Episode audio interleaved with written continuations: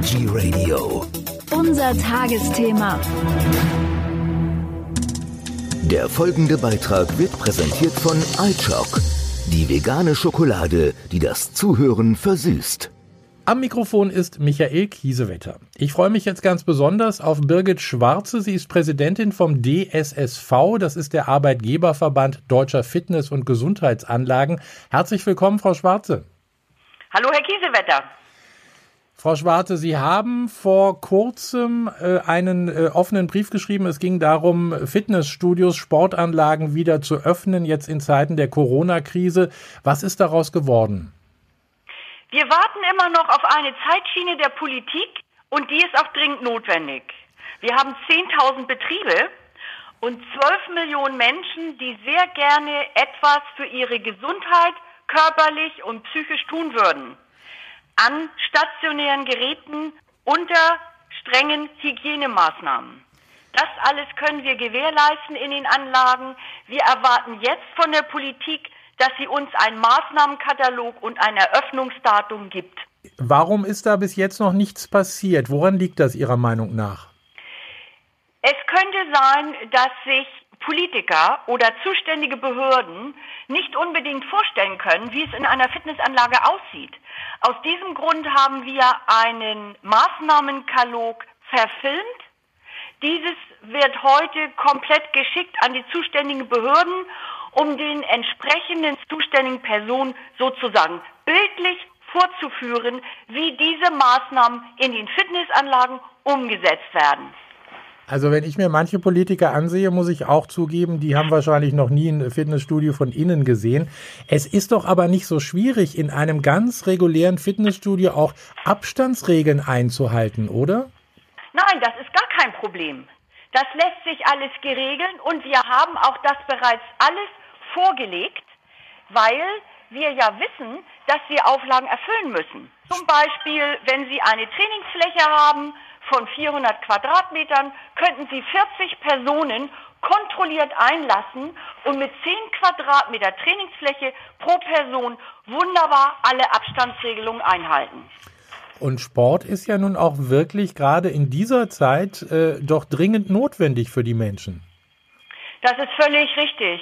Unsere Betriebe wenden sich ständig an uns und sagen, was sollen wir tun? Unsere Mitglieder wollen etwas tun. Die wollen ihr, ihren Rücken wieder stärken. Sie wollen sich auch körperlich etwas betätigen.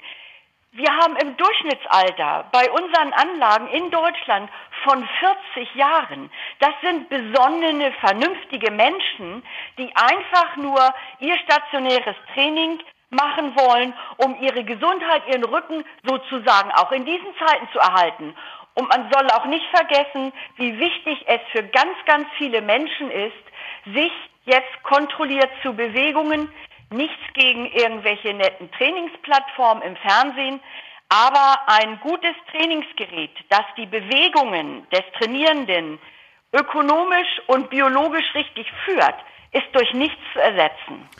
In den meisten Fitnessstudios steckt ja auch wirklich eine ganze Menge Geld drin. Da gibt es ganz viele Geräte, neue Geräte meistens. Stehen denn da einige auch kurz vor der Insolvenz? Das ist ein ganz schwieriges Thema. Grundsätzlich ist es aber so, unsere Branche ist unheimlich kapitalintensiv, ähnlich wie Hotels. Es werden jedes Jahr Millionen in neue Geräte, neue Ausstattung, weitere technologische Fortschritte investiert. Die Studiobesitzer haben ein großes Interesse dran, ihren Kunden, die ja häufig auch gesundheitliche Aspekte sehen, immer wieder neue, gute Technologie und entsprechende Geräte zur Verfügung zu stellen. Und das ist natürlich, das sind unheimliche Investitionen. Da nützt uns auch das Kurzarbeitergeld nichts, weil der Kapitaldienst muss geleistet werden. Die Kosten laufen ja weiter für die Studios. Wie ist das da eigentlich mit den Mitgliedsbeiträgen? Also manche zahlen ja weiter, auch um die Studios zu unterstützen. Aber äh, ich glaube, man, man muss nicht unbedingt, wenn man nicht will, oder? Also ich bin kein Rechtsanwalt. Fakt ist aber, dass die allergrößte Mehrheit der Studiomitglieder solidarisch mit ihren Clubs bleibt. Das ist die Resonanz, die wir aus der Branche haben.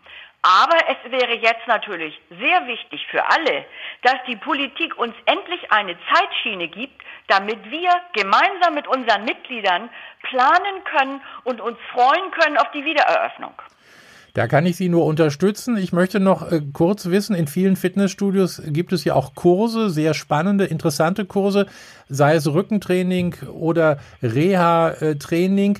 Wie sieht's denn da eigentlich aus? Da kann ich mir vorstellen, auch aus meinem Fitnessstudio, wenn man da einfach ein paar Leute weniger in den Raum lässt, dann ist doch auch dort für Abstand gesorgt. Ja, das ist völlig richtig, was Sie sagen. Das ist auch in unserem Hygienemaßnahmenkatalog alles enthalten. Es ist überhaupt kein Problem, einen Kursraum flächenmäßig abzuteilen und mit entsprechenden Markierungen, wie Sie das aus anderen Bereichen, zum Beispiel im Handel kennen, zu markieren und mit dem entsprechenden Abstand selbstverständlich ein Kursprogramm, zum Beispiel ein ruhiges Programm, Yoga ist sehr beliebt, Pilates, Rückentraining, das sind alles Trainingsformen, die den Menschen sehr gut tun, aber so gut wie kein Ansteckungsrisiko haben. Funktioniert eigentlich ein Training mit äh, diesen äh, Schutzmasken? Auf jeden Fall. Das, das sollte auch klappen. Das sollte in jedem Fall klappen. Wir sind ja bereit, und das weiß die Politik auch, das wissen die zuständigen Behörden. Die zuständigen Behörden wissen, dass die Fitnessanlagen in Deutschland bereit sind, große Anstrengungen zu unternehmen, um wieder öffnen zu können. Und da fordern wir jetzt ganz klar Gebt uns Zeitschienen, sagt uns, wann wir wieder unter diesen Maßnahmen aufmachen können und alle 12 Millionen plus 10.000 Betriebe können wieder einigermaßen entspannt in die Zukunft gucken. Birgit Schwarze, vielen Dank für diese Informationen. Ich schließe mich dem sehr gerne an. Wir dürfen gespannt sein, was die Politik da beschließt und wann es dann endlich wieder losgeht. Birgit Schwarze ist Präsidentin des DSSV, Arbeitgeberverband Deutscher Fitness- und Gesundheitsanlagen. Vielen Dank für diese Informationen. Dankeschön. Gerne. Der Beitrag ist vorbei. Die Lust auf Schokolade noch nicht? Kein Problem. iChock Nachschub gibt's im Bioladen und bei DM.